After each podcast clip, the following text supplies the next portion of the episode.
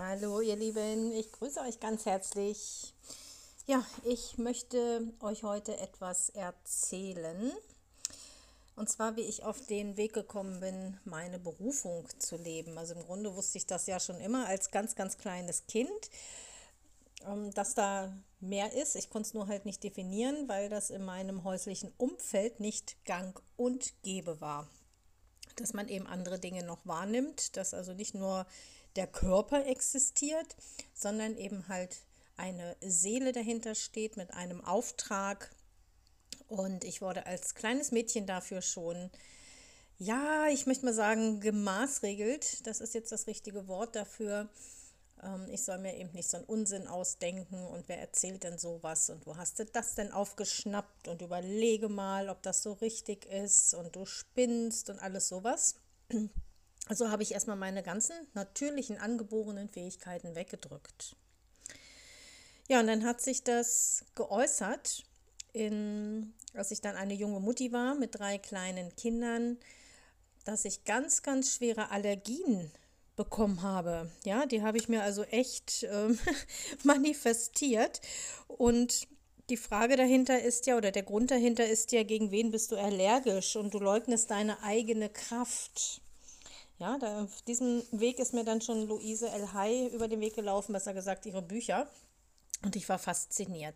Das hat sich dann bei mir mit meiner Erkrankung noch äh, insofern verstärkt, weil ich ein chronisches Asthma hatte mit einer spastischen Lunge. Nicht lustig, kann ich euch sagen. Und das erinnert mich jetzt so ein bisschen auch an die Geschichten, die jetzt gerade so im Außen los sind, hat ja auch mit der Lunge zu tun, ne? So dieses und ach ja, die Menschen haben Angst und Angst ist immer, also ist kein guter Ratgeber.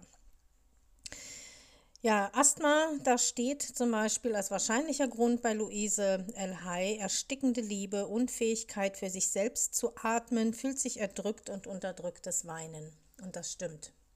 Das ist eins zu eins bei mir voll äh, richtig ins Schwarze getroffen. Meine Omi, also ich habe sie wahnsinnig lieb, auch heute noch, auch wenn sie schon 20 Jahre nicht mehr hier ist.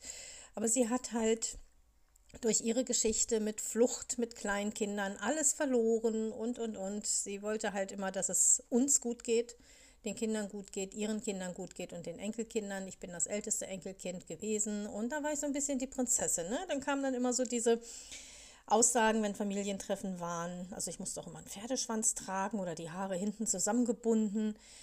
Ich hätte ja so niedliche kleine Ohren, die müsste man zeigen. Ich habe es gehasst. das muss ich mal ganz ehrlich sagen. Ähm, und dann natürlich diese Erziehung. Äh, rede nicht dazwischen, wenn Erwachsene sich unterhalten. Beim Essen schließt man den Mund und kaut und schluckt runter. Keiner verlässt den Tisch, ehe nicht der Letzte aufgegessen hat und äh, erlaubt wird, aufzustehen. Also für Kinder gruselig. Und da, also da gibt es noch viele, viele Geschichten. Und das erinnert mich so, also es hat mich klein gemacht, eng gemacht. Ich habe mein wahres Sein, mein wahres Selbst weggesperrt. Ich fühlte mich so falsch. So, so, so, so falsch.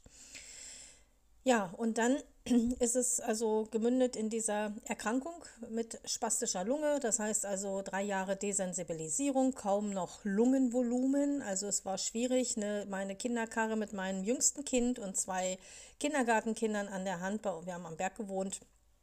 Ähm, kann man schon sagen, hier bei uns auf dem platten Land sozusagen, so ein bisschen hügelig, Harzer Vorland, Höhenzug bei Braunschweig, der Elm, also da geht es dann bergauf. Da bin ich so aus der Puste gekommen. Ich habe kaum Luft gekriegt. Man atmet und atmet, aber es kommt nichts an. Und das schnürt nochmal zusätzlich ab. Ja, die drei Jahre Desensibilisierung haben nichts gebracht. Beim Arzt, beim Hausarzt, im Gegenteil, das war sogar noch fahrlässig von mir, weil ich da unbedingt den Erfolg wollte. Ich habe nie gesagt, wenn ich irgendwelche Nebenwirkungen hatte und es wurde nicht besser. Also habe ich mich selbst auf die Suche gemacht, weil ich wusste, ein innerer Antrieb war da, das kann es nicht sein bis zum Ende meines Lebens. Ich war jung, ich war Mitte 20 und konnte meinen Kindern noch nicht mal einen Apfel äh, schälen, äh, wenn sie den mitnehmen wollten, in die Schule oder in den Kindergarten. Ja, Jahre später also ich habe dann für mich einen Weg gefunden, eine ganz, ganz alte Heilpflanze, die äh, extrahiert wurde mit einem Gel. Also das war echt fantastisch. Ich habe es geliebt, sogar meine Kinder. Sogar unser Hund damals hat es übers Futter bekommen. Die ist übrigens über 14 geworden, ganz toll.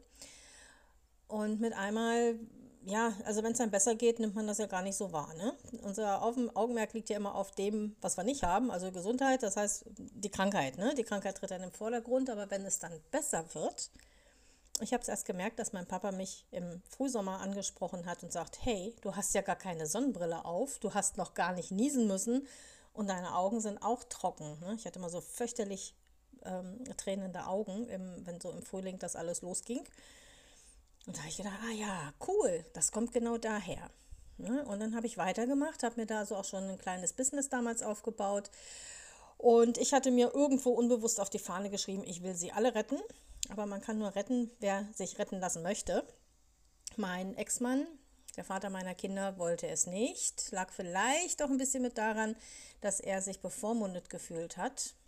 Jetzt zurückblickend. Und ja, lange Rede, kurzer Sinn. Also mein Weg der Spiritualität setzte sich dann fort, ähm, nachdem dann mein Papa im Jahr 2002 verstorben ist, ganz plötzlich, von jetzt auf gleich, plötzlicher Herztod nach einer Herz-OP, die, ja, ich glaube, vier Jahre, knapp vier Jahre zurücklag. Und ich wusste immer, ich wusste immer, er geht. Er wird nicht alt. Ich wusste es. Aber ich konnte es nicht greifen. Also das war immer irgendwie in meinem Feld. Und ähm, schon ein Jahr vorher, als meine Oma starb, ich wusste, ich sehe sie nicht mehr. Aber irgendwas hat mich gehindert, tatsächlich meinem Drang nachzugehen, ja, sowas macht man nicht, ne? Einfach ins Krankenhaus fahren, ist ja schon so spät abends, ne? Ja, das sind vertane Chancen und ja, das war dann der weitere Weg und 2005 kam dann die Trennung von meinem Ex-Mann, der inzwischen auch nicht mehr lebt. Der hat sich auch selbst aus dem Leben genommen im Jahr 2009. Die Trennung war ganz schlimm.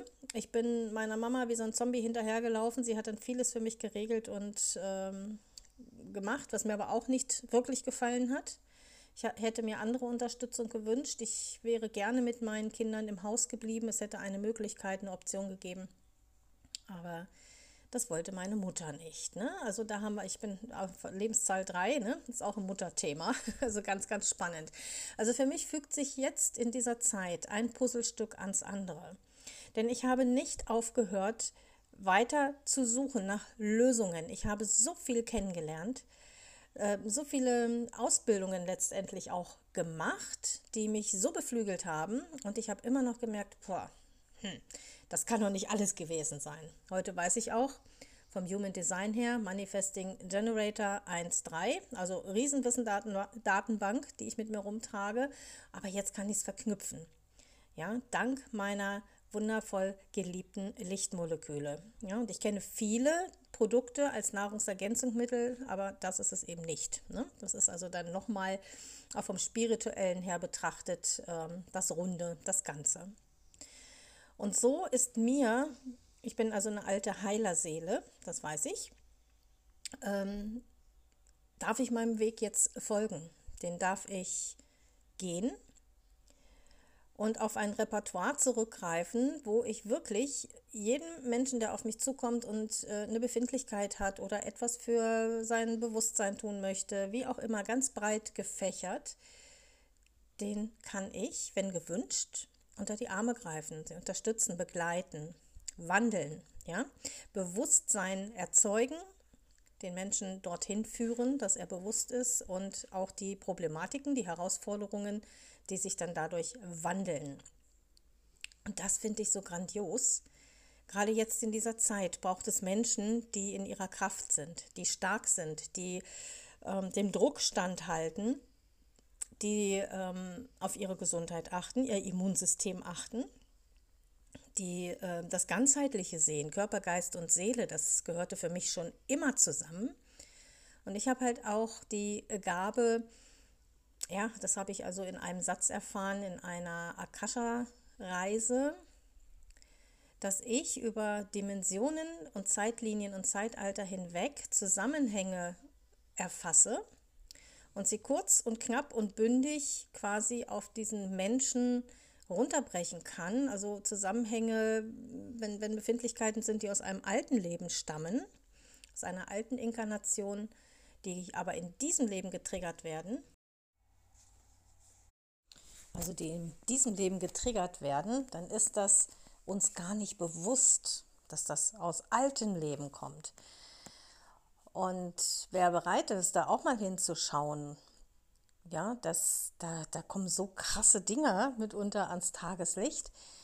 Und wenn dann der Mensch sagt, hey, wow, genau jetzt spüre ich Erleichterung, ja, mir geht's gut vom Körper, vom Geist, vom Mindset und vor allem von der Seele. Die Seele fühlt sich wohl, die darf ihre Aufgabe hier durch das Menschsein oder im Menschensein ähm, ja leben, ja, ihre Erfahrung machen.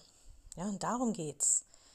Und wenn wir mal schauen, was sich da im Außen so alles herauskristallisiert hat, wo wir stehen im Kollektiv als Menschheit, ist das für mich ein ganz klares Zeichen, dass die Menschen sich selbst verloren haben, den Zugang zu ihrer Seele verloren haben, zu ihrem Lebensplan, Seelenweg verloren haben.